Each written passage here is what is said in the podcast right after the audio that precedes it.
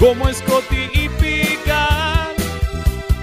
Lejos quedó la academia, voy camino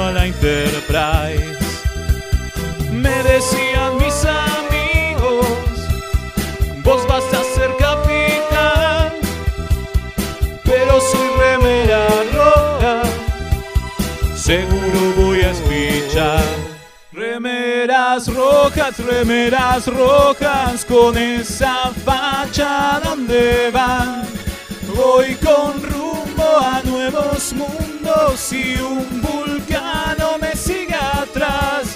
Tírale un phaser, tírale un phaser, o ese Klingon lo va a matar. Si le disparan o lo lastiman, el dogma y lo curará. Tengo mi remera roja, voy camino a la Enterprise. La misión es peligrosa, ya me empieza a no gustar. No, no, no, no, no, no. Al final me dio cagazo y no fui a explorar. Me quedé haciendo radio y mandé a Kirk a cagar.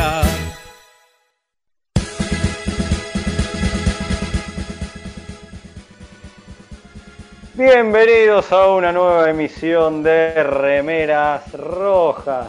Bueno, hoy me toca capitanear a mí.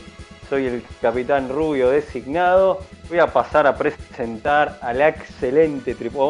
Bueno, es lo que hay. Tripulación que me acompaña como siempre. ¿Quiénes? Hacemos este por- ¿Quiénes son? ¿Quiénes son? No, la excelente, digo. ¿Quiénes serían los excelentes? Ah, los excelentes no tengo idea, Ah, estamos nosotros. Ah, ¿qué va- Ah, no vinieron hoy, claro. La excelente No, los excelentes claro. son, son de un Mirrorverse, ponele si querés. Este, estamos haciendo la, la tercera temporada de Remeras Rojas. Impresionante que hayamos llegado a la tercera, so- La surfeando tercera es la vencida, esta, esta la, estre- la estrellamos seguro. Ah, no. La, la nave la estrellamos, pero como en Generation que se estrella la Enterprise, pero seguimos. ¿Cuántas Enterprise explotaron? Así que seguimos, seguimos firmes. Bueno, vamos a pasar a presentar a la tripulación. Bueno, ahí habló el Alfer Ismael, ¿cómo le va? Pero muy bien. ¡Orquat! Muy bien, estoy buscando Orquat. ¿Qué es el Orcoa? ¿Qué quiere comerse unos, unas larvas, unos gusanos? No, por Uy, sí, favor. tengo un hambre, tengo un hambre de comer larvas hoy. Yo te dije, Alfer Ismael, que no deberías haber ido a ese planeta, que está prohibido, que lo que Está después de lo que le pasó, Rompió la, claro, rompió la cuarentena, Maela. después de lo que le después de lo que le pasó a la tripulación de Archer y la Enterprise, por favor, ¿por qué fuiste a ese planeta? Bueno, y también está Fede, ¿cómo le va Fede? No ¿Está por sé, bien. Ah, ponele que está, bueno, Ah, ponele. Está- Hoy está estamos, hoy estamos así, está- viste, desde que rompimos la cuarentena y. Eh, está hecho, está como un loco. Exacto, y me dieron ganas está- de comerme el gusano. ¿no? no, por favor. Y también nos acompaña la alférez, el alférez Ismael, iba a decir, no, otra, no, la alférez alférez. no, la alférez Kid, discúlpeme. Es el, es el retrovirus que me, me sigo, sigo medio boludo todavía de la semana pasada, ¿eh? El retro, Cada el vez retro- Si solo fuera de la semana pasada no habría problema. ¿Qué va a hacer? ¿Cómo le va alférez Kim? Perdóneme. Bien, bien. Acá tengo activas las células K extrañas esas, así que no me está afectando tanto. Ah, bueno, bueno. Menos mal, porque a Mael está, vi la foto que publicamos ahí en las redes este, y se está comiendo Las células. K esas se te activan cuando lo votás a Alberto, ¿cómo? Claro, es lo que estaba pensando. Sí, sí, totalmente. Totalmente, totalmente. Qué bárbaro. Bueno, hoy ten- tenemos un programón, pero estaríamos mintiendo si dijéramos eso. Tenemos un programa y vamos, y vamos a pilotearlo como siempre. Estamos transmitiendo desde Mixtape Radio, que ahora Mixtape Radio tiene nueva casa. Se ha mudado. ¡Qué ¿A ¿Dónde está? un ahora? hermoso lugar! Nos hemos mudado una vez más para seguir creciendo. Que Mixtape Radio sigue creciendo. Nos fuimos Como al sus Machado. locutores. Claro. Nos fuimos al Machado, arriba del Teatro Machado. Ahí, eh, a- dos cuadras de Parque Centenario en. eh, ¿Es Villa Crespo eso? No, es. Es ¿Cómo que no? ponele. Sí, Parque Centenario. eh. Por eso, es Parque Se Centenario, sí. Es sí, ahí en el sí. límite, es ahí en el límite entre Caballito y Villa Crespo, me parece, ¿no? Claro, es a unas cuadritas del Cid Campeador. Entonces, por eso, si sí. querés. Eh, muy lindo lugar, puesto a todo culo en serio. Y en serio, Tiempo récord. tiempo récord, pero principalmente en serio, estamos mucho mejor. El estudio es más grande, más cómodo, cumple con todos los protocolos ahora para lo que es este, como es la distancia social y el aire y, y como es este, la circulación de aire. No, una maravilla, quedó de 10. La verdad que el almirante Pablo se recontrapuso las pilas, así que co- con, todo este movimiento que hubo, viene el mangazo. ¿No? Sí, porque Sí, es hora de que se, se pongan con los cafecitos, exactamente. Por favor. Invítenos un cafecito. Sí, si pueden pasar por la página de mixtaperadio.com.ar a hacer su donación, su ayuda, su colaboración, para que podamos seguir creciendo de esta forma. Llegamos hasta acá gracias a ustedes y que nos están bancando por alguna razón. Se ve que les gusta reírse de nosotros todos los lunes. Claro, es que eso, no con nosotros, de nosotros. Claro. Por supuesto. Así que bueno, invite. Así que bueno, pasen a invitarnos un cafecito. Muy bien, muy bien. Bueno, y le mando un saludo, un saludo enorme al que está haciendo posible la transmisión, que es el Comodoro Gonza. Ahí está, te habías Por olvidado. supuesto. No, otro, que, otro que sigue creciendo y creciendo.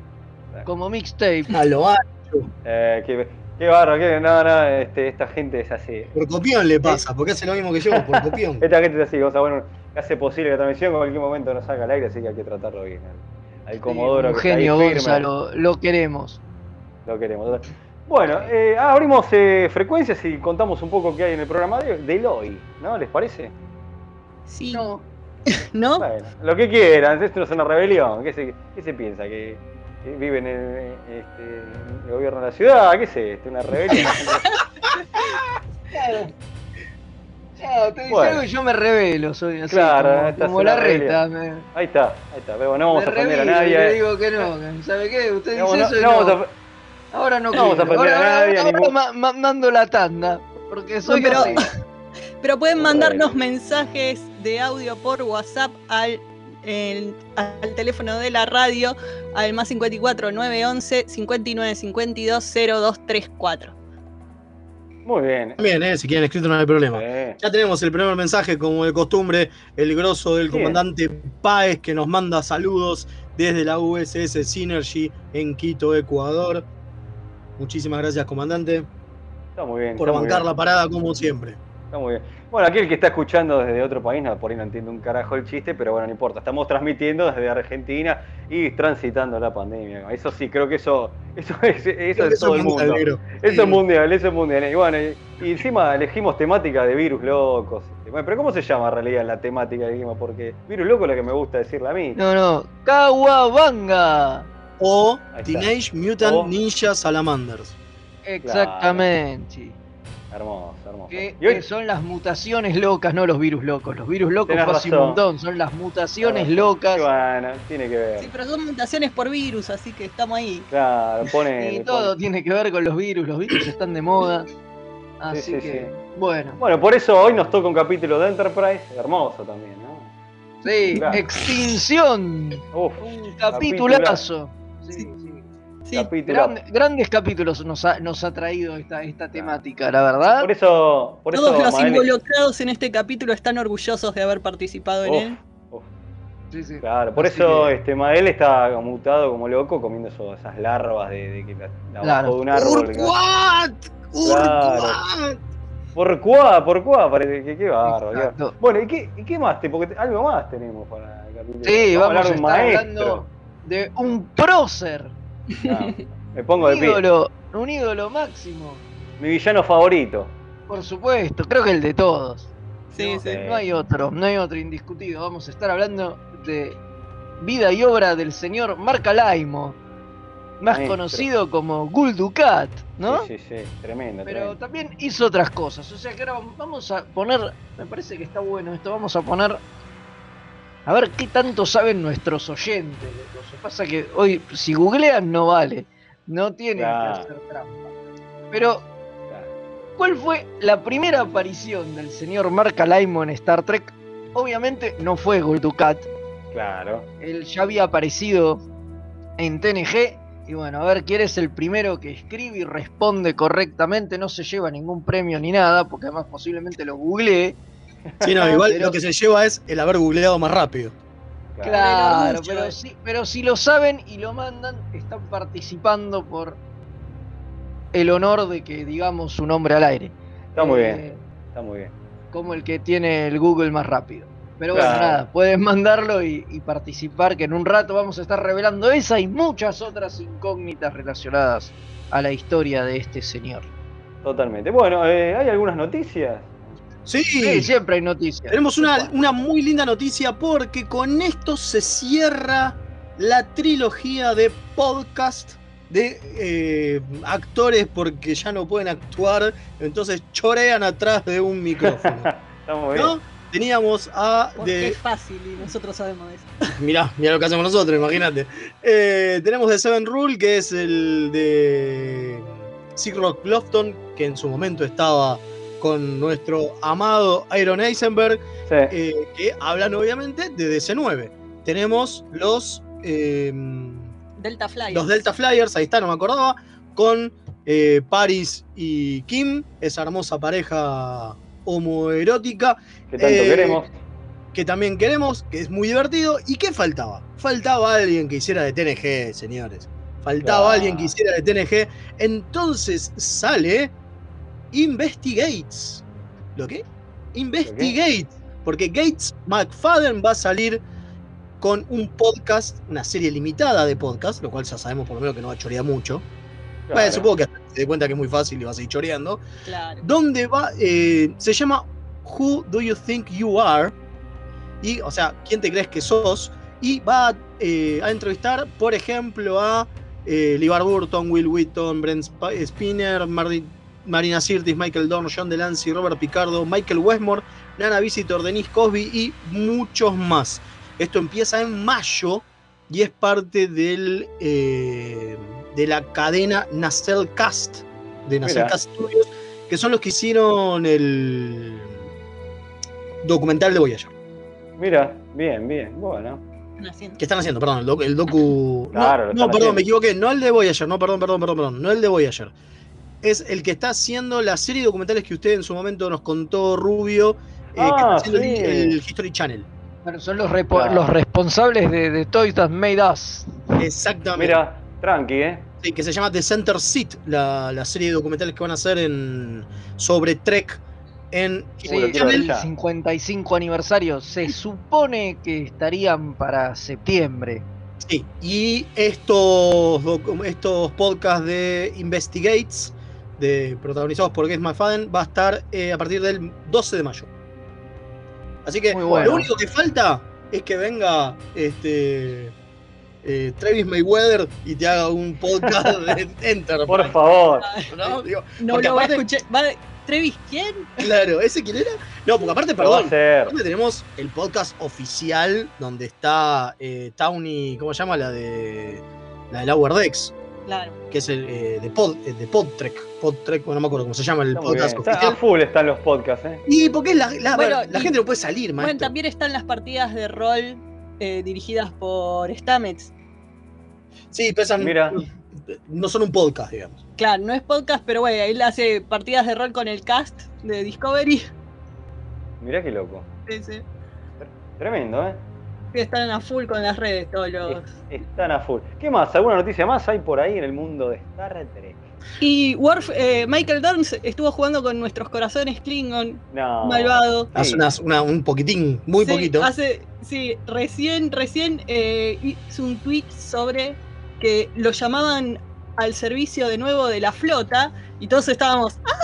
¿Para qué? Pero eh, claro, no, no habíamos prestado atención al hashtag, que era hashtag AD, así que parece que va a ser un comercial en el que va a participar.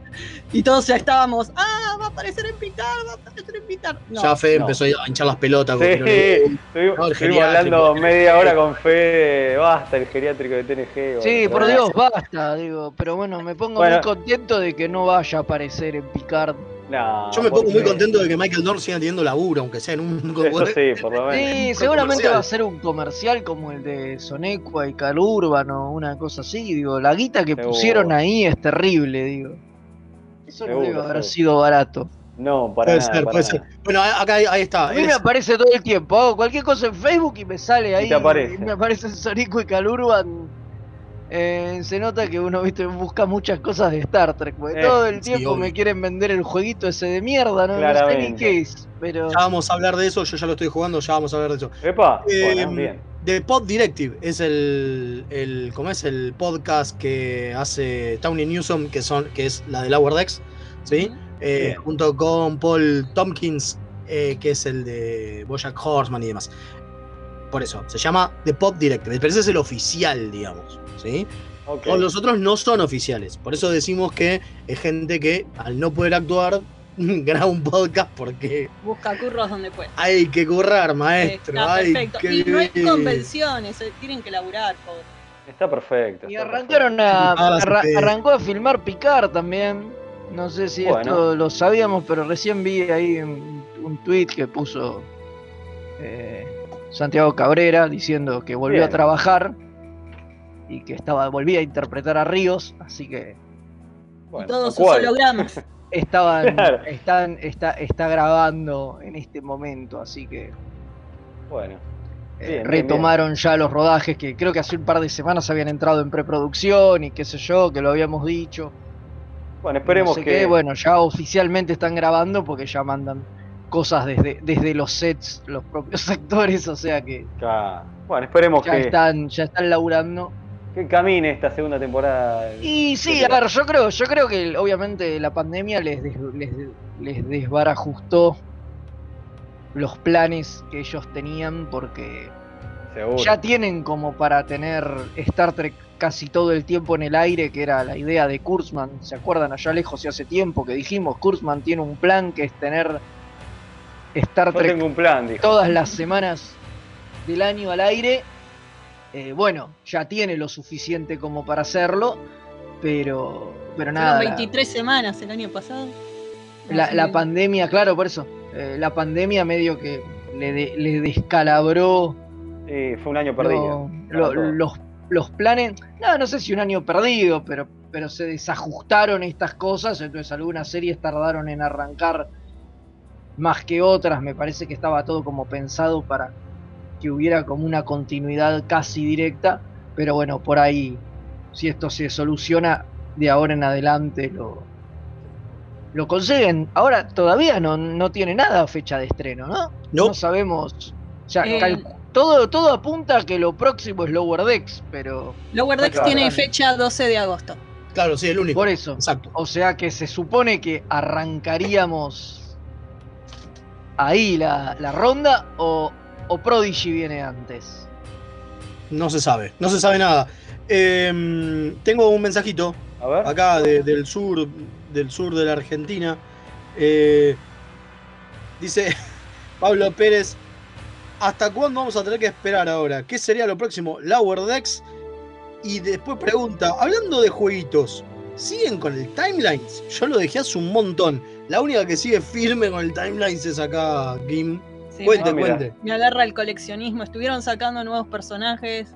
Ahora sacaron las ballenas de Star Trek 4. Ya las, No. comple- las tengo criogenizadas y todo, las tengo completitas. Pero ya es muy triste cuando las ballenas de Star Trek 4 son uno de los personajes a conseguir. Claro. Eh, están como al, al fondo del tarro. Decir que tienen las series nuevas porque meten ¿Cuáles cosas. son? O sea, Scotty, Shatner Claro. Y ¿cuál falta? No, qué duro. Bueno, lo peor de todo, bueno, hoy, hoy nos enteramos que ese jueguito tiene un, un easter egg interesante que es que podés jugar al juego catariano de The Game. ¿Se acuerdan cuando el capítulo, Sí. El juego adictivo. el juego adictivo que les hacía tener eh, orgasmos? Bueno, parece que hay un easter egg en el juego y vos podés terminar ¿Y ¿No podés jugándolo. jugarlo? Lo de los orgasmos te lo deben, pero bueno, es algo. Ah, que lo manden por correo. Claro, Ah, así no vale la pena. claro, así no vale la pena. Un, em- un embole, un embole. Bueno, ¿alguna noticia más del mundo? No, creo que creo que estábamos No. ya ha sido suficiente por hoy. Y tengo Bueno, otro mensaje más sí. porque empiezan a caer. Dice, buenas noches, Remeras Rojas, reportándose el servicio del Férez Marcelo, desde la zona neutral Jujuy. Qué buen personaje Ducat, el HDP por excelencia, lo más ruin que puede existir. Sí, sí, es cierto. Y ya que está, le damos pie para eso, ¿no? eh, comandante? ¿Qué le Sí, por supuesto. Y dale, dale, vamos, vamos con, con el amigo. Vamos con sin tripulación. Pero antes la, la tanda, ¿eh? No, no se Vamos a me la tanda, no rompamos el libreto. Vamos a Remeras rojas. Es lo que hay.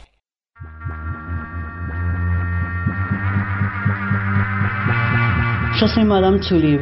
Para mí la mente es un diálogo interno y externo. Cargadas, juego las 12. La experiencia como única autoridad. Come la mierda.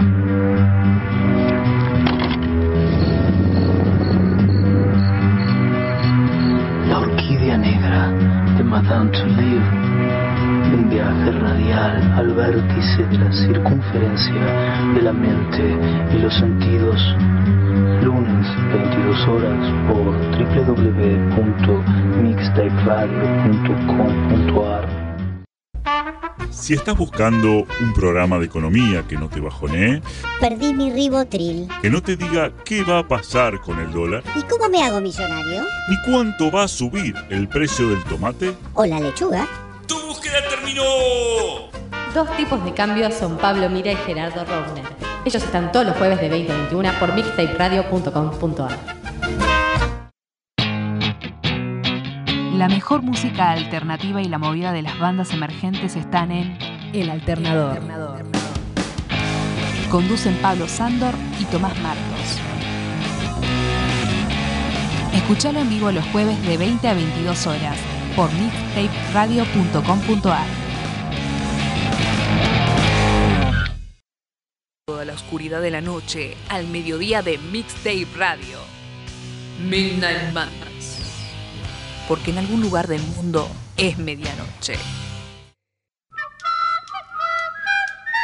Viernes de 21 a 23 horas. Vinilos, birra y colla golda. La previa de los viernes, hacela con los hijos de Púa. Un programa hecho con amor. Accessing library computer data. Space Seed. Mira. El capítulo donde Ricardo Montalbán muestra toda su sensualidad. Totalmente. Y se cambia de uniforme todo el tiempo. Porque tiene que mostrar los pectorales, Tiene que maestro. los Viste que tiene Si una- usted ropas- tuviera los pectorales de Montalbán y no esa panza horrible, Sí, Yo estaría todo el tiempo en bola, maestro. Andaría todo el tiempo rompiéndose Nunca, la remera. nunca entendí por qué en, en ese capítulo se pone la remera roja. Remeras rojas. Hacemos radio porque somos feos.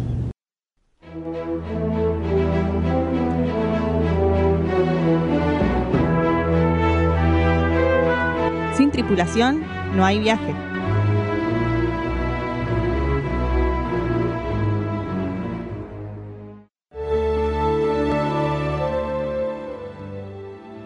Y ahora sí, estamos de vuelta y nos metemos con Sin Tripulación No hay Viaje y vamos a hablar de un grande de Mark Alaimo, ¿no? ¿No es así?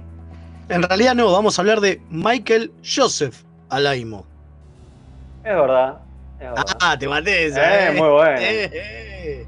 Sí, el verdadero nombre de Mark es Michael Joseph. Bueno, le pegó bien el nombre de. Mark queda de- copado. El nombre artístico queda Sí, cool. queda cool, queda cool, totalmente. totalmente. Bueno, eh, eh, ¿qué- no sé, está el misterio de cuál fue el primer personaje que hizo. Bueno, va- vamos, vamos a revelarlo en este momento. Eh, no sé cuánta gente los escribió, nadie. Una bocha, pero Sí. no, le- no, no llegamos a hacer el Excel como para mostrarlos a todos, entonces no dijimos. Ah, bueno.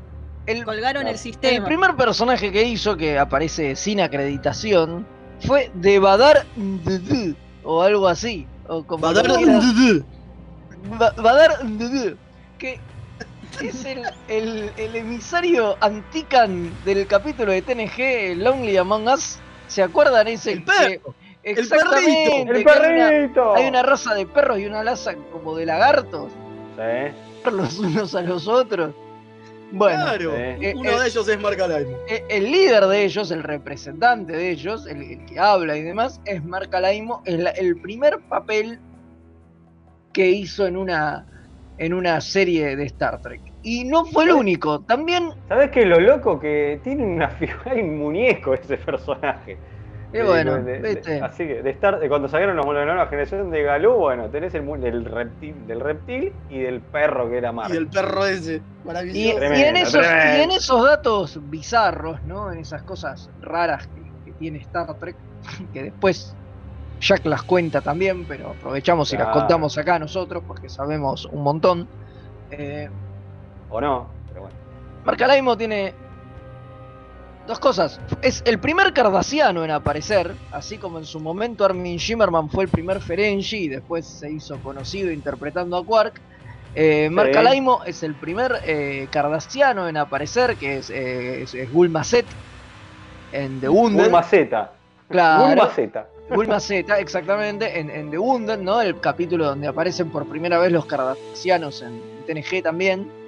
Si hablamos de ese capítulo. Gran capítulo. Hablamos Gran en capítulo. su momento de, tremendo. de- de- de ese capítulo. Bueno, ahí aparece Alaimo que aparece con Tegobi, ¿se acuerdan?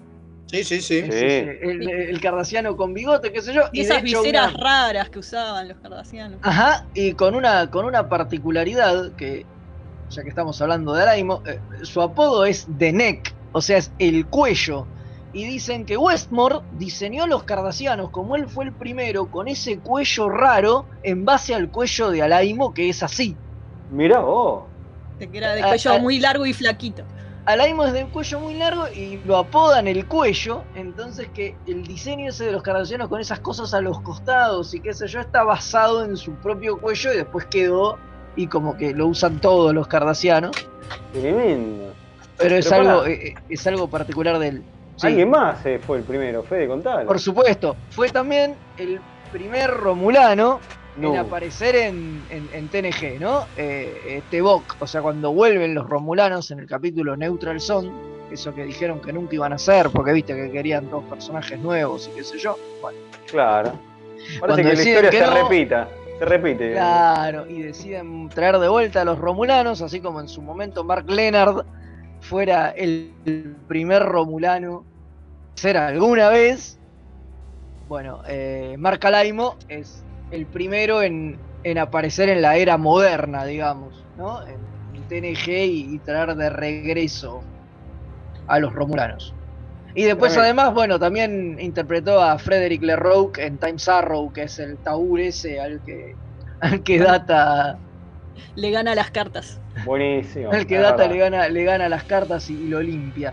Exactamente. Sí, sí, sí. Y bueno, obviamente su rol más popular es eh, Bueno, sí, Gul Dukat desde ya, obviamente, durante todas las temporadas de, Ese. Mi de villano- coso que, que, que es muy loco, ¿no? Porque vos sabés que él casi no queda, iba a ser No. otro tipo Gul Dukat. No tengo el dato de quién porque no lo dice. Qué tragedia hubiese sido, Pero- ¿no? Ha sido una tragedia, sí. No quiero vivir en esa timeline donde. Alaimo no es Bulldogat. Claro.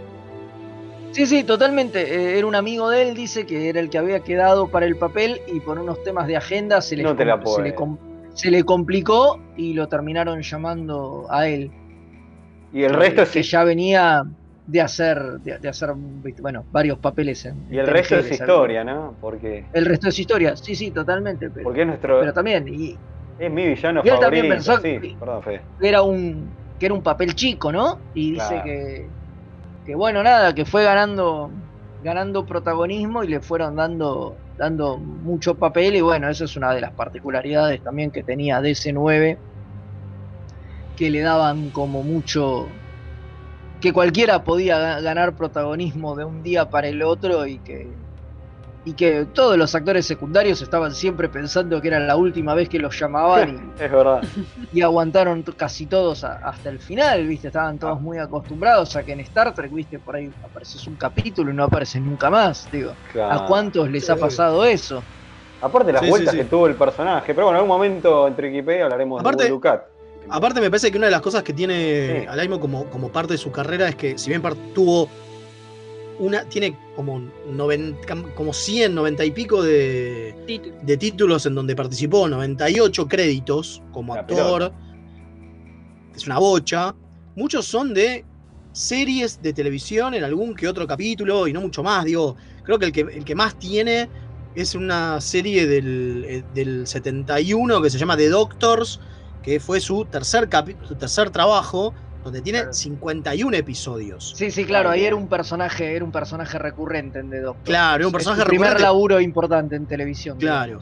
Pero si no, él está acostumbrado a laburar en uno o dos capítulos como mucho. Entonces, que lo llamen así para, para, para DC9 y de repente pegar siete temporadas y ser el villano es re grosso. Igual se ve que debe ser un tipo con el que gusta laburar o que da bien para ciertos tipos de personajes, porque en varias series eh, se los ve que los llaman más de una vez para varios capítulos y muchas veces para distintos personajes. O sea, como Es que, llaman de- que uno está acostumbrado en Star Trek a que hay eh, actores que hacen distintos personajes. hacen- Jeffrey Combs.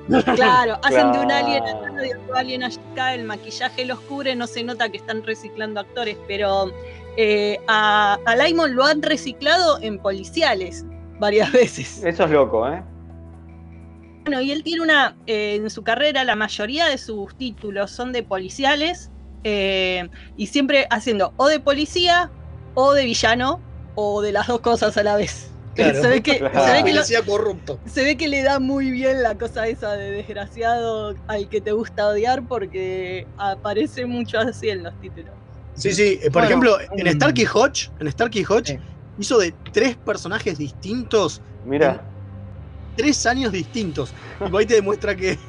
Sí, y tiene pinta de que son criminales todos los chabones que hizo por los nombres. ¿Viste? El clásico nombre de criminal de serie Sí, de los sí. 70. Totalmente. si, si sos así como un viejo choto como yo y pones el cable en TCM, te pasan todo el tiempo Stark y Hatch, por ahí enganchás un capítulo de Marga Laino.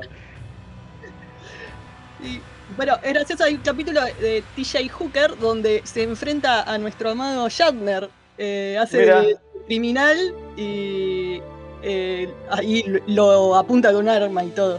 Sí, sí, sí. Es uno de los que se querían eh, como es, bajar a, a TJ Hooker. No, bajarlo al gordo laburó, también laburó por, por ejemplo, Los Ángeles de Charlie.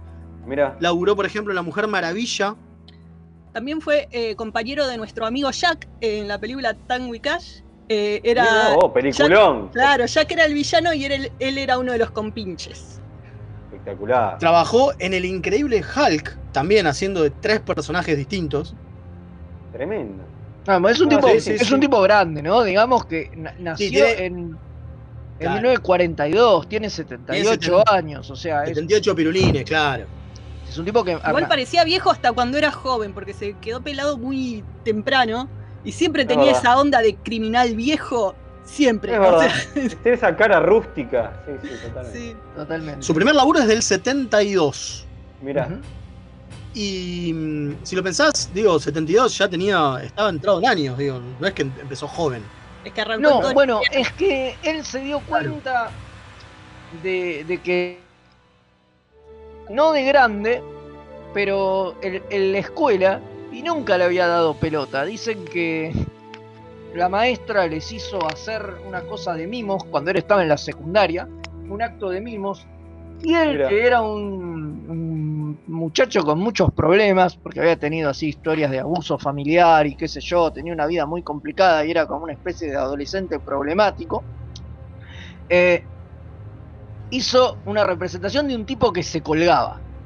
Y dicen que fue caminando despacio, hizo como el nudo de la soga, la colgó, qué sé yo, y hizo toda la pantomima de un tipo que se colgaba, así mismo, y quedaba colgando Qué y se moría. Y dice que cuando terminó, estaban sus compañeras llorando por lo truculento de- No. de- del asunto y, que, y sus compañeros mirándolo con la boca abierta sin poder creer lo que el tipo había hecho. y ahí dijo, que, eh, bueno, la- esta la es la mía, profesora-. Y la, no, no, y la profesora Ah. le, le- le pidió que se quede después de clase, que tenía que hablar con él. Y él dijo, me fui a la mierda, me van a cagar a pedos. y no, Sí, le mandás al gabinete pedagógico al pibe. Claro, y dice que no, que la profesora cuando terminó le dio una obra de Sorton Wilder eh, en nuestra ciudad, Urtown, y le dijo, léela, y dice que no solo lo convenció de que leyera la obra completa, sino que lo convenció de que hiciera un papel en la representación de esa obra, obra en, a fin de año. Mira, Y bueno, el chabón dice que, fue un éxito, que todo el mundo se recontra divirtió, se reían con su actuación, lloraban cuando tenían que llorar, y qué sé yo, y que ahí el tipo se dio cuenta que como que tenía pasta de actor y se dedicó. Eh, y, y así como, como que destacó, y que después ese mismo año fueron a hacer otra obra, a una competencia así interescolar, y salieron segundos, con su performance y él ganó una, una mención a, a la actuación por lo, que, por lo que había hecho. Y ahí, bueno, nada, ahí se dio cuenta obviamente de que, de que ese era el camino a seguir y después estudió teatro clásico en la Universidad de Milwaukee con eh, unos, unos curas jesuitas, que es donde, donde estudió, o sea, después de- se dedicó en la universidad, se dedicó al teatro y después de que se graduó de la universidad, ya dejó su Milwaukee natal y se mudó a Nueva York, donde, bueno, hizo toda su carrera, ¿no? Formando parte ya del, del teatro de, de Virgil Paris, de la compañía de Virgil Paris y, y qué sé yo, y empezó a trabajar en, en un montón de obras, digo, hizo Julio César, Tres Hermanas, eh, La doceava noche, Otelo, o sea, un montón Ah, de Esperando sí, a sí, Godot, sí, todos, todos. o sea, hizo un, un montón de cosas y bueno, nada, y al paralelo empezó a hacer como televisión para ganar guita, porque es lo que él dice, a él le gusta el teatro y toda la vida hace el teatro y dice que en el teatro tenés una posibilidad como de progresar, ¿no? Porque hay un increscendo dramático, entonces vos arrancás y sabés dónde terminás. Dice que eso en la televisión y sobre todo en el cine no está, que vos por ahí vas un día y te hacen filmar el final de la película y vos no tenés idea de cómo carajo llegaste ahí y tenés que pensarte cómo carajo dramáticamente estás en esa posición. Claro. Y que es bastante más difícil y él dice, todas mis mejores actuaciones yo considero que son en teatro. No considero que, que son en la televisión o en el cine porque nunca dan, pero claramente la televisión o el cine Es donde está la da- guita. es donde está la guita y donde está la, la- la repercusión. Dice, a mí en una película me debe haber visto más gente, en una sola película me haber visto más gente que en todas las obras que yo hice en toda mi vida. Claro. Totalmente. O sea, por la cantidad de espectadores que llevan y todos los países donde se ve y qué sé yo, claro, una obra es un tipo, es en una sala de teatro, es limitada, por más que la hagas veces, 50 veces esa obra, cada vez hay, no sé, 150, 200 personas en la sala, claro. digo. En cambio, una película en el cine se ve forever, después queda, queda en la tele, digo, todavía podemos ver todas estas series donde él, laburó en los 70, las podemos seguir viendo una y otra vez al día de hoy, mientras que sus representaciones ya está, Olvídate, de fueron. manera. No, claro, obvio. Pero bueno, pero justamente lo que le gusta del teatro es eso, ¿no? Además, él lo decía, lo bueno del teatro es que si yo hoy hice algo que no me convenció, mañana lo puedo mejorar. Y eso en la televisión, No, y eso en la televisión no existe. Yo lo hice, no me convenció y ya está, y va a quedar esa cosa que no me convenció para la posteridad y se va a ver Y cagaste. dentro de 100 años y, y lo que va a quedar es eso. Claro, sí, sí, es En cierto. cambio, en el teatro lo puedo cambiar cada función y llegar hasta un momento en el que haga la función perfecta, y diga, Un "Bueno, maestro". fue como yo quiero llegar. O sea que, bueno, nada, eso es un poco su visión del mundo de la actuación y qué sé yo. Y otro detalle para tener en cuenta es que después de, de DC9 medio que se retiró y prácticamente no hizo más eh, cine y televisión. No, además, Se el, el dedica último. al teatro. El, el siguiente crédito que tiene es este, en una película en el 2020. Recién. Mira. Ah, Hizo un hizo una voz en un capítulo de Family Guy en el 2010.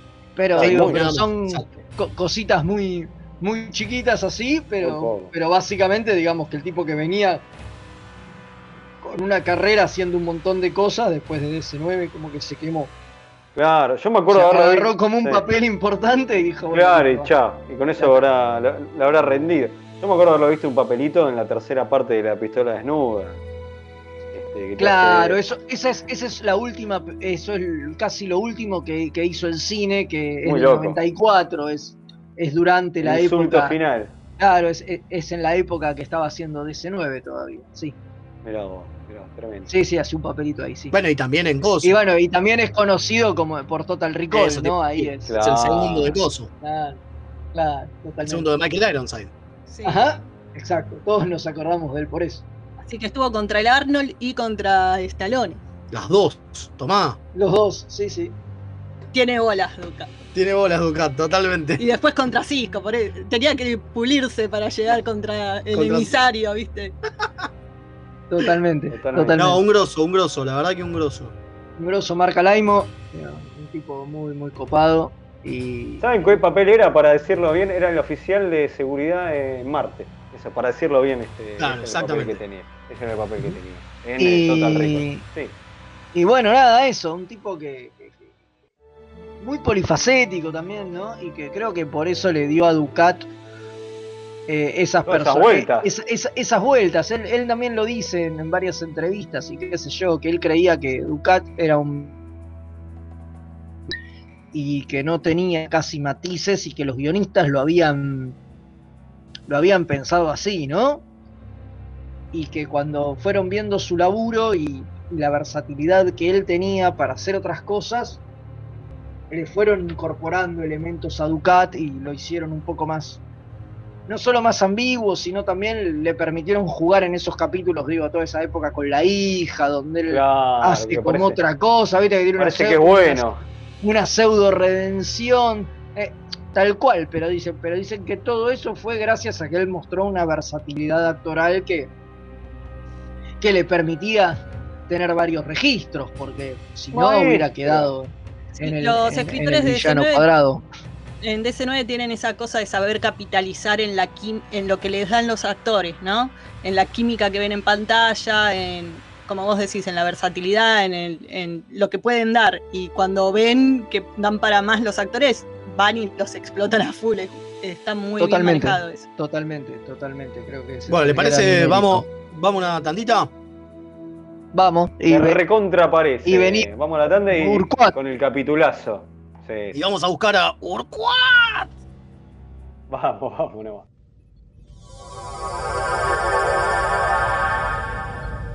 Remeras rojas. Los que sobrevivan vuelven después de la tanda. Drama. En sus últimos momentos de agonía, lo único que César atinó a hacer fue taparse la cara con la toga para mantener de la poca modestia que ya le podía quedar. Humano. Me resulta más sorprendente la narrativa que crea el analista, ya sea económico o político, que tiene que ir inventándose una historia al mismo tiempo que pasan los hechos. Hilarante. Era el carnaval de Río Móvil. La cruzada era un carnaval que además dejaba una- un sendero de destrucción a su paso. La Tortulia Podcast. Encontranos en tortuliapodcast.wordpress.com o en iVoox o en tu proveedor de podcast favorito. Uh, los replicadores todavía no funcionan. No importa, en Quarks Bazar personalizan tus regalos. Sí, remeras, tazas, impresiones 3D, todo lo que te imagines lo puedes encontrar en arroba quarks.bazar. El gran Neighbor Rom lo recomienda.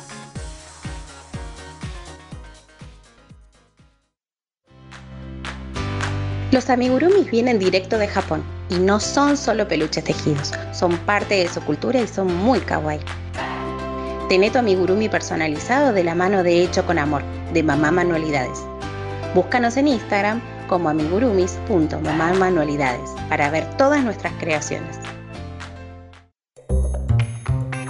¿Tenés un paquete que entregar? ¿Tenés algún envío urgente que hacer? Contactá a Mensa Fleet. Hasta que no se invente el transportador, es el mejor servicio de mensajería. Buscalo en Instagram como arroba mensafleet.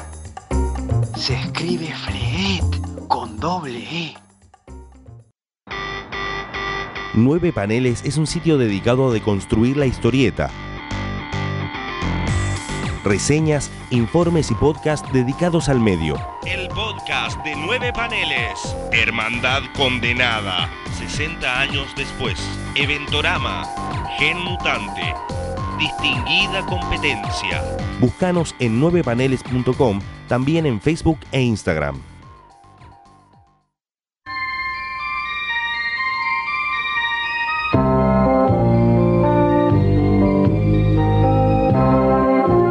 Finales de los 70, un joven Jonathan Frakes se ganaba la vida interpretando al Capitán América en convenciones y eventos especiales organizados por Marvel, llegando incluso a presentarse en el lanzamiento del Captain American Young Energy Program en la Casa Blanca. Aunque usted no lo crea.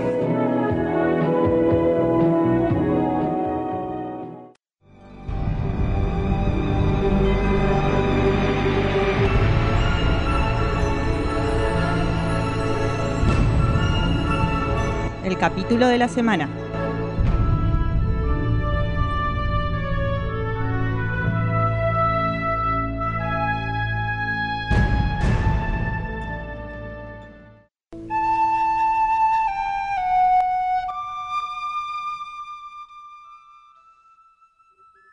¿Cómo sopla, sopla la flauta, picar? Por favor, la sopla como los dioses. Y eso anuncia que nos metemos con el capítulo de la semana. Pero no quería dejar de remarcar el datazo que nos trajo Jack hoy. Eh, Jonathan Frakes siendo Capitán América, no, tremendo. ¿Qué, qué datos que nos trae el gran Jack que siempre se da una vueltita. Sí, y recuerden que ahora, recuerden que ahora Sí. Jack está apareciendo en nuestros videos porque quiere un poquito más de plata el señor, porque en vez de hacer solamente podcast, que quiere aparecer en pantalla y ganar un poco más. Sí, Así sí, que todos los datos de Jack están apareciendo en nuestras redes sociales en video. Así Sí, que hay unas historias ahí que aparecen y aparece Jack diciendo datos. Exactamente. Y los ven, compártanlo, sepan que eh, hay mucha gente que, para algunos hay datos que son muy obvios, pero por ejemplo, este del Capitán América seguro que no lo sabían. Así que ¿eh? compártanlo, que es buenísimo. Sí, sí, totalmente, totalmente. El Capi Frakes. Tengo un mensajito, tengo un mensajito rápido. Dicen, parece que alguien nos escucha desde Estados Unidos, porque dice, mándenle saludos a la gente de Chicago, viejo. Es un tal negro paunero. Yo creo que es de, de Estados Unidos. ¿Ustedes qué dicen? Sí, yo creo Sí, sí, ¿no? Hinchas de Sí, Nueva ¿qué otro Chicago, Chicago no puede hay. hacer? Alguien que quiera mandarle saludos. o sea. Claro, porque si no, tipo. ¿Qué, qué sería? vos. ¿Un hincha de Chicago, de Nueva Chicago? No, si no hay de eso. Sería más lógico que sea. Sería más Estados lógico que sea de Estados Unidos, así que bueno, Claro. gracias vos que nos estás escuchando, Negro Paunero, desde lejos de, de Estados Unidos. Desde Chicago. Desde Chicago, así que un saludo a toda la gente de Chicago, unos grosos. Qué bárbaro. Bueno, ahora sí, sin preámbulo, nos metemos en estos esta tanda de capítulos de mutaciones locas, que la verdad que de los mejores capítulos de la vida de toda la franquicia de Star Trek. Y hoy nos toca el Los de mierda 2.0. más. Claro, podría llamar, se podría haber llamado así totalmente. Totalmente. Hoy nos, hoy nos toca Extinction de la serie Enterprise. Es el tercer capítulo de la tercera temporada y nosotros damos la tercera temporada. Toma 3x3x3. Tomá. ¿Qué más querés? La Bueno. peor temporada de Enterprise, sin ninguna duda. sin ninguna duda, sin ninguna duda. sí. Y bueno, y, y este, y este rankea alto. Entre los peorcitos. Igual tiene ganas de contar de grabar. Yo lo cuento Vos. rápido porque igual es muy rápido. El, el- el- el- el argumento es muy simple. Llegan a un planeta que supuestamente están rastreando los indies, ¿no? Claro. Eh, la idea es encontrar a los indies, eh, a los que son los mamíferos Arbóreos. arbóreos, ¿no? Y eh, logran rastrear porque parece que Archer en una, en, un- en una noche ya sabe hablar Cindy y entrar en la computadora Cindy, es un grosso. Es un crack. No durmió crack. esa noche y. Esa noche no durmió y ya desculó cómo entrar a la, a la base de datos Cindy. Eh, Eh, me encanta el- en esa charla eh, cuando porque estamos con el Archer Bush, ¿no? Claro. Eh, Ah, y sí, se nota cuando Tepol le dice, che, pero no sabemos si estos Cindy tienen algo que ver con los que nos atacaron y nada. Pues es la única pista que tenemos y la vamos a seguir. le dice. Claro. Justicia infinita. Son todos mugrosos musul... Digo, Cindy. Claro. Justicia infinita. Previo, previo a cortarle el polvo a Trip. Muy mal. Pero- Ah. Bueno, esa es otra, pará, porque esa es otra, claro. Por primera vez, por primera vez, la idea de eh, los masajes entre Trip y Tupol tienen un porqué, tienen un payoff al final del capítulo, lo cual me gustó, a pesar de todo me gustó. Sí, es como que la escena gratuita de pseudo sexo por lo menos no fue tan gratuita. Claro, no fue tan gratuita, fue por algo, que ahora lo voy a explicar, ¿no? Bueno, la cosa es que encuentran este lugar, este planeta, y bajan a buscar a estos indies, ¿no? Pero no encuentran a nadie. No encuentran. Eso, No. eh, y si bien hay un montón de flora y fauna, o qué sé yo, no hay formas de vida humanoides. Bueno, cuando bajan, bajan Topol. eh, claro. Bajan Topol. Carbonizado. Cla- bajan Topol, eh, Archer, Hoshi y Reed, ¿no? Malcolm. Claro. Claro, y Malcolm. Y el tema es que al toque, pero al toque, eh, son Pero muy dos segundos. rápido. Es la mutación más rápida de la historia. Posta, me sorprendió, ¿eh? no me acordaba que era tan rápida. Yo tampoco, yo dije, por lo menos un toque Tres antes. minutos en el planeta. Tres minutos en el planeta y parece que empiezan a mutar. No sabemos por qué, se empiezan a transformar en otra cosa. En otra cosa. Todos, menos Stupol, que lo hace un poquito más lento porque, como dijimos antes, eh, en, en, en Voyager las nanosondas son esa Deus Ex Máquina que tiene Voyager, ¿no? Las nanosondas Borg. Acá es los genes... eh, A la mejor tradición TOS, eh, la fisiología vulcana for the win. Exactamente. La fisiología vulcana es grosa por todos lados y incluido esto tampoco los muta los vulcanos tan rápido. Bueno, obviamente se empiezan a transformar en estos bichos locos y estos bichos locos no se sabe qué son, pero dejan de ser humanos. Eso es lo más Claro. interesante. Cambia el ADN directamente. No solo- y le cambian los recuerdos también y empiezan a hablar otro idioma. Exacto. Entonces, eh, en un momento, Tupol logra contactarse con la nave y le dice a, a Trip, está todo mal, No bajen. no bajen, está todo mal, y hasta ahí se queda. Y ahí es donde el Dr. Flox empieza a tratar de ver quiénes son estas tres seres, estos tres señales de vida que están con Tupol. Y no sabía quién era. Claro, porque estaban mutados. Bueno, lo importante de todo esto es que al toque cae una nave y dice, Sí. lo vamos a reventar. Así directo. ¿Por qué? Porque en ese lugar- Rompieron la cuarentena y está Claro. muy mal romper la cuarentena. Está tan mal que los matamos a todos. Eh, Claro. eh, Te prenden fuego, loco. La reta, digo, Te prenden fuego, loco.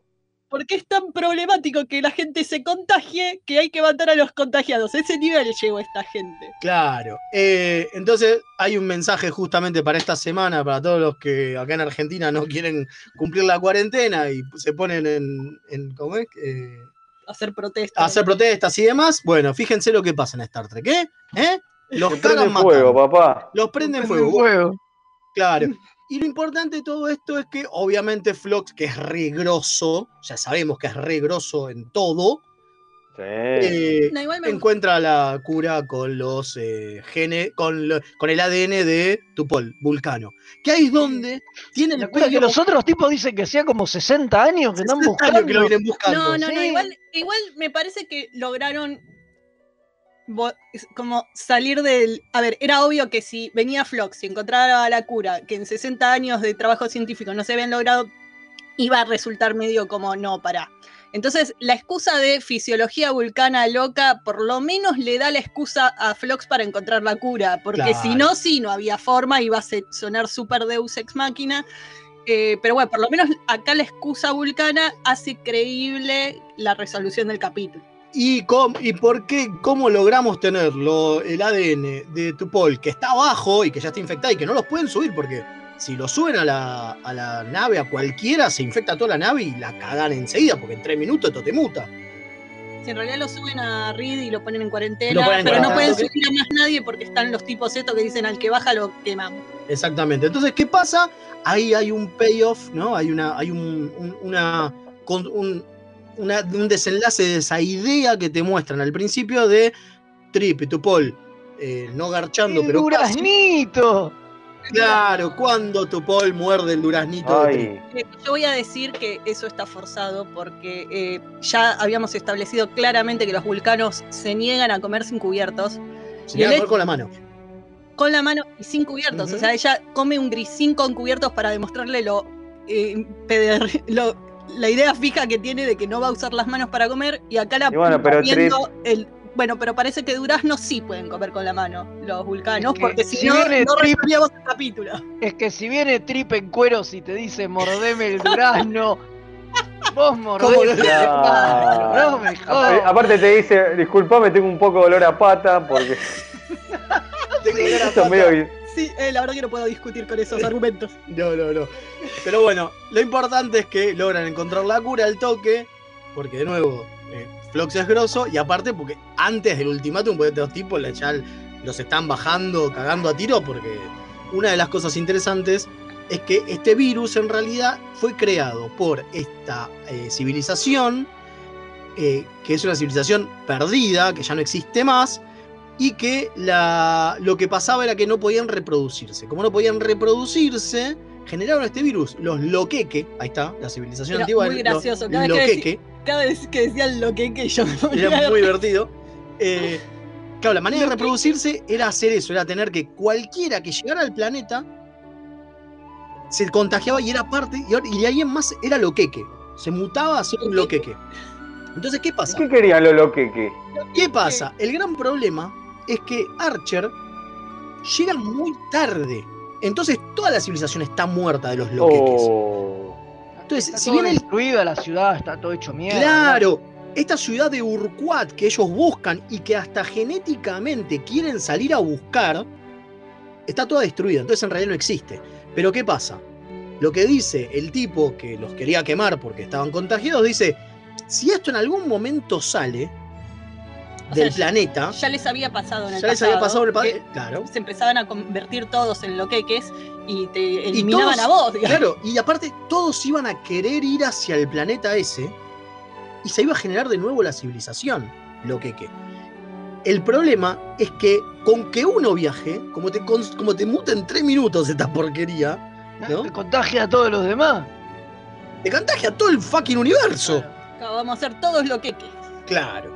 Bueno, lo importante es que al final eh, Archer se queda un pedacito, ¿no? De, de virus loqueque De y virus dice, mutagénico. y dice, no, no voy, un matar, no voy a matar toda una civilización.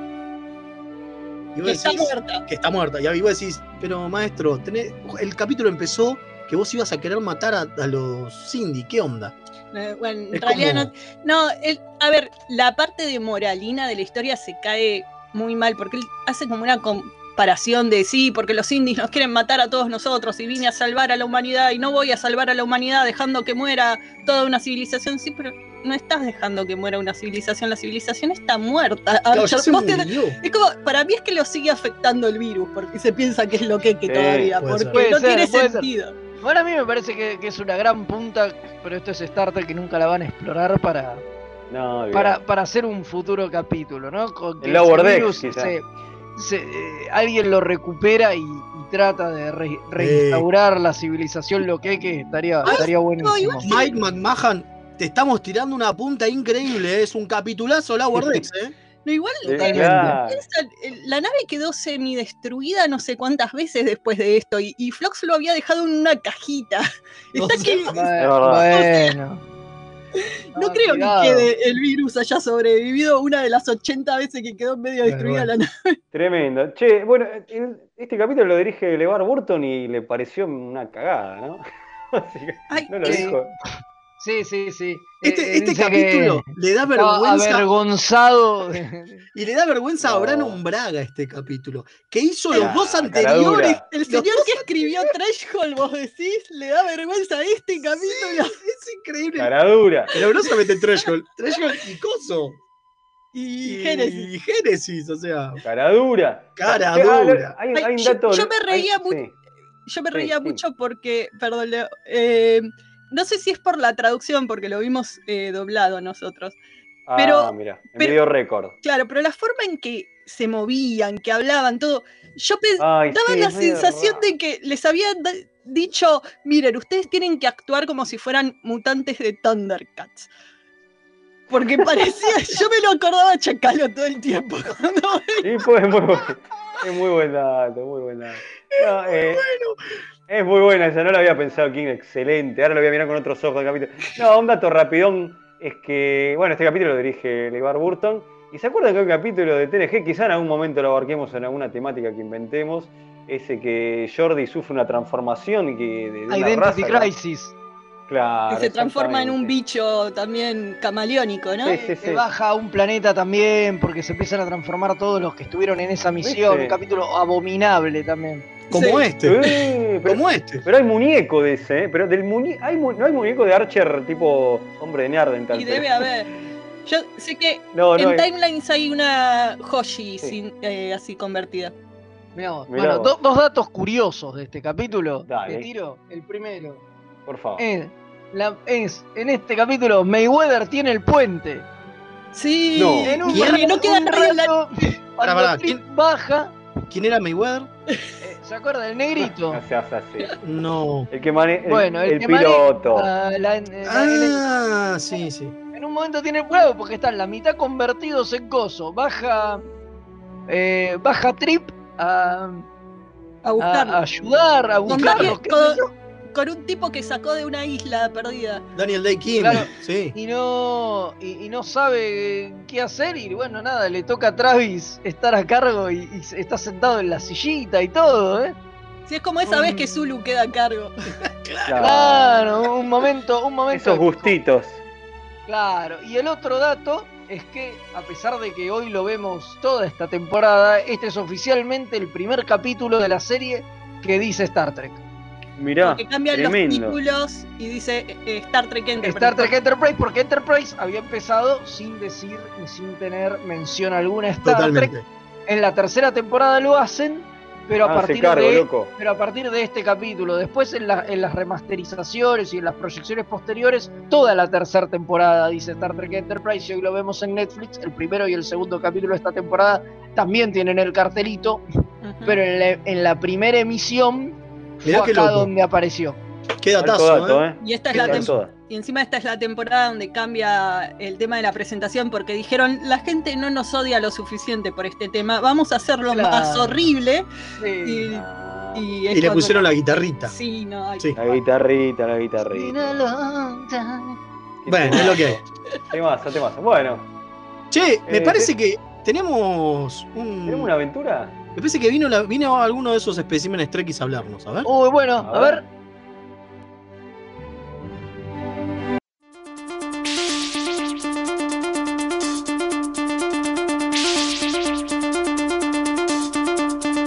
Mixtape Radio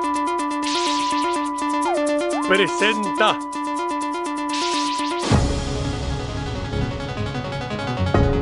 una entrega de producciones documentales Remeras Rojas para su ciclo La aventura del Triqui. Un programa para analizar en familia, abriendo el diálogo sobre los misterios de la vida y la naturaleza.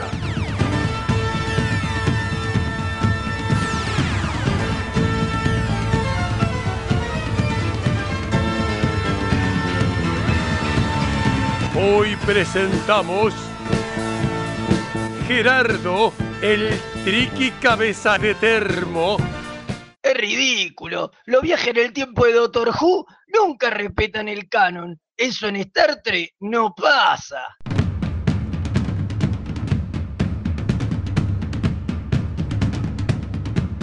Esto fue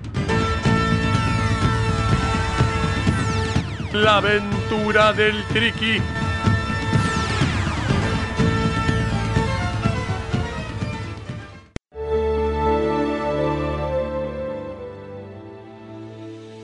Qué especímen, ¿eh? Por Qué favor, por Tre- favor. Tremendo, tremendo, tremendo, tremendo. Bueno, este, así dice, seguimos qué descubriendo. increíble, ¿no? Qué increíble. Así seguimos descubriendo la fauna de los fanáticos de, de Star Trek. Bueno, no dijimos el capítulo, ¿qué le pusieron pulgar para arriba, para abajo? ¿Qué onda? con Ah, Para para abajo, es es un una cagada. Para abajo más. Igual la comparación de Genesis o de Threshold a mí me gustó más, pero eso es muy poco decir, digamos, ¿no? Sí, sí, totalmente. Bueno, por eso decidimos que vamos a hacer una encuesta. Va a salir a final de semana, vuelven las Da- encuestas y vamos a ver cuál les parece que es el más feo de todos estos capítulos. Está muy bien. Está. queda- La encuestita. la encuestita. La encuestita. Y nos queda un capítulo más y cerramos la temática. así tiramos la casa por la ventana. Pero bueno, eh, nada, nos bien. vamos porque viene Madame. Nos que... Totalmente. Sí, sí. Así que le abrimos la puerta, el nuevo estudio. Así que viene. Madame. Sí. Voy a hacer el chivito. Recuerden compartir el contenido en las redes sociales que si les gusta. Recuerden que también estamos en YouTube. Eh, estamos subiendo todos los programas en YouTube con videíto, digo, es más interesante. Y también que el programa, si no lo pueden escuchar en vivo, pueden hacerlo en todas nuestras eh, plataformas de podcast. Que de nuevo, un like, un me gusta y un compartiré es gratarola y no le hace mal a nadie. Y no es gratarola, no pero nos viene muy bien también si le dan un clic al cafecito y nos ayudan ahora que nos hemos mudado. Necesitamos de la ayuda de todos para que la radio siga adelante y siga creciendo cada día un poco más. Y cuando se termine esta bosta y podamos volver a juntarnos todos, estemos en un estudio más grande, más cómodo y, Y más felices y más mejor. Exactamente. Totalmente, totalmente. Bueno, yo ni me acuerdo en qué programa estamos porque este, el virus este todavía me está afectando, el de Génesis, este, el virus Barclay. Así que bueno, no sé, cierren ustedes porque yo ni sé cómo me llamo. Eh, ¿Cómo era? Eh, Eh. Transporten, por favor. Sí, transporte, ¿qué? Chao. Eso.